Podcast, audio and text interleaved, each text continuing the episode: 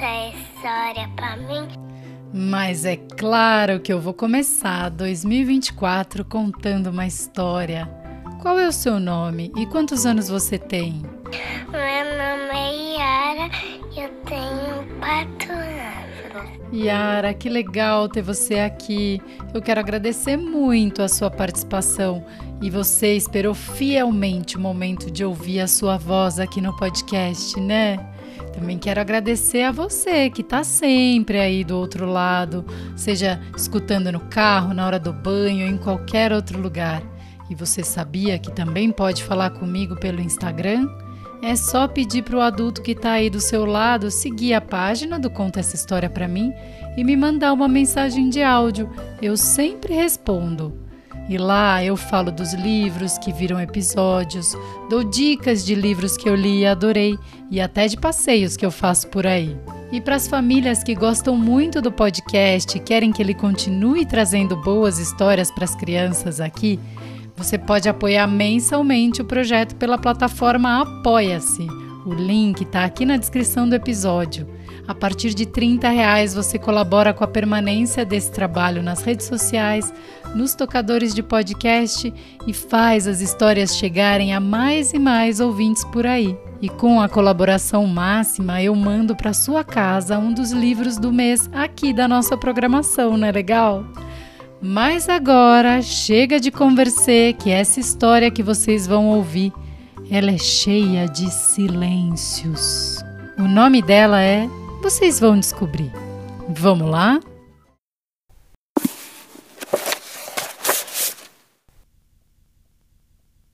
Psiu, fala baixo. O silêncio está quase dormindo.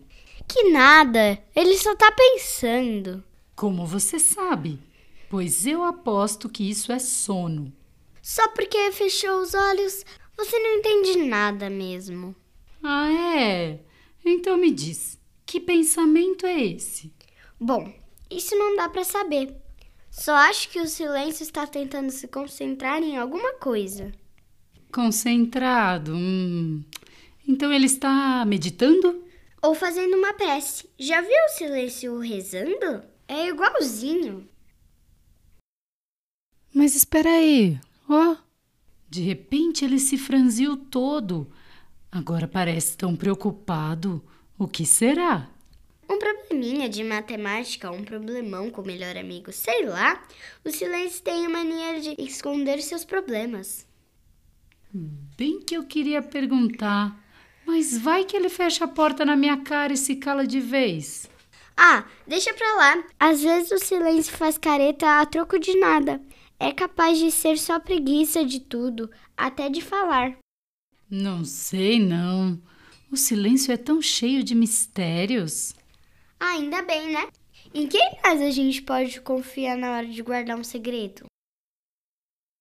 Só não aguento ver o silêncio mergulhado na tristeza. Ai. Quando ele se fecha assim, todo encolhidinho, é tão. tão. Triste, oh dó. Daí dá vontade de abraçar e de fazer um carinho e dizer um monte de coisas. Nem precisa. É só ficar bem juntinho, torcendo para a tristeza passar logo. Com esse jeitão enigmático, ele confunde as pessoas.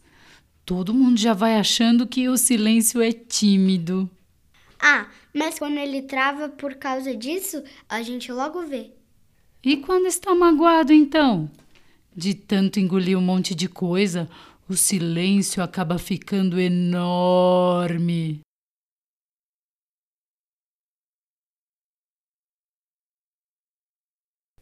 Pior é se ele teima em carregar a mágoa para todo canto. Com o silêncio cada vez mais pesadão, a coisa só complica. Mas quando ele sente raiva, sai de perto. Até o ar treme com a agitação do silêncio. Bom, aí é diferente. O silêncio não se aguenta por muito tempo. Acaba se estourando. Tudo isso é verdade. Mas acho que o silêncio desta história só está meio. Ah, sei lá. Cansado? Ou sem assunto. Às vezes é assim mesmo. A gente não tem nada para dizer. E tem aqueles dias que a gente quer se desligar. É. Em clima de férias, distraidão. É gostoso sentir o silêncio assim, tão tranquilo. Calminho, calminho. Então, psiu, fala baixo. Acho que o silêncio está mesmo a fim de dormir. Ups! Agora ele relaxou pra valer. Delícia. E, ó, lá vem o primeiro bocejo. Ah, acho que vou bocejar também. Espreguiça pra cá, espreguiça pra lá.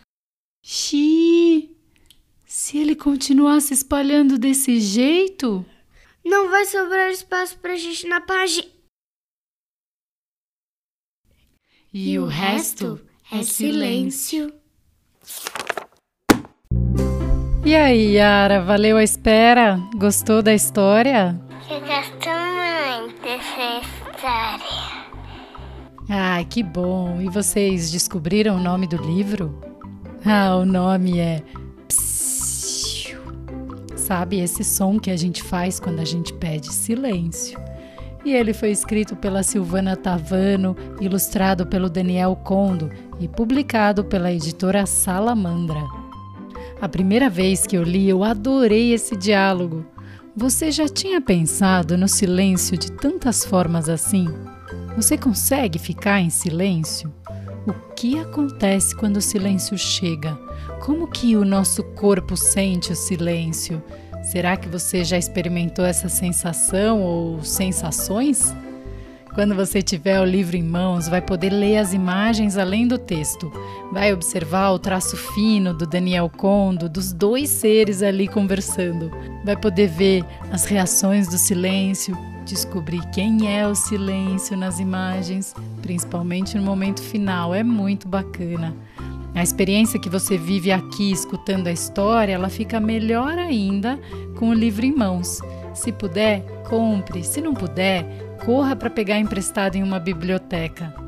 E quem se divertiu comigo gravando esse episódio depois de muitas leituras foi a Cecília, ou melhor, a Lila, como ela prefere ser chamada, a minha filha.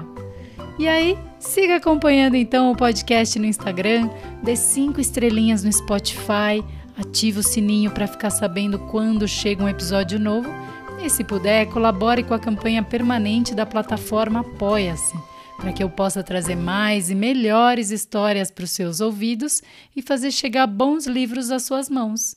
Um beijo, Yara! Beijo. Um beijo para todo mundo e até a próxima história. Tchau!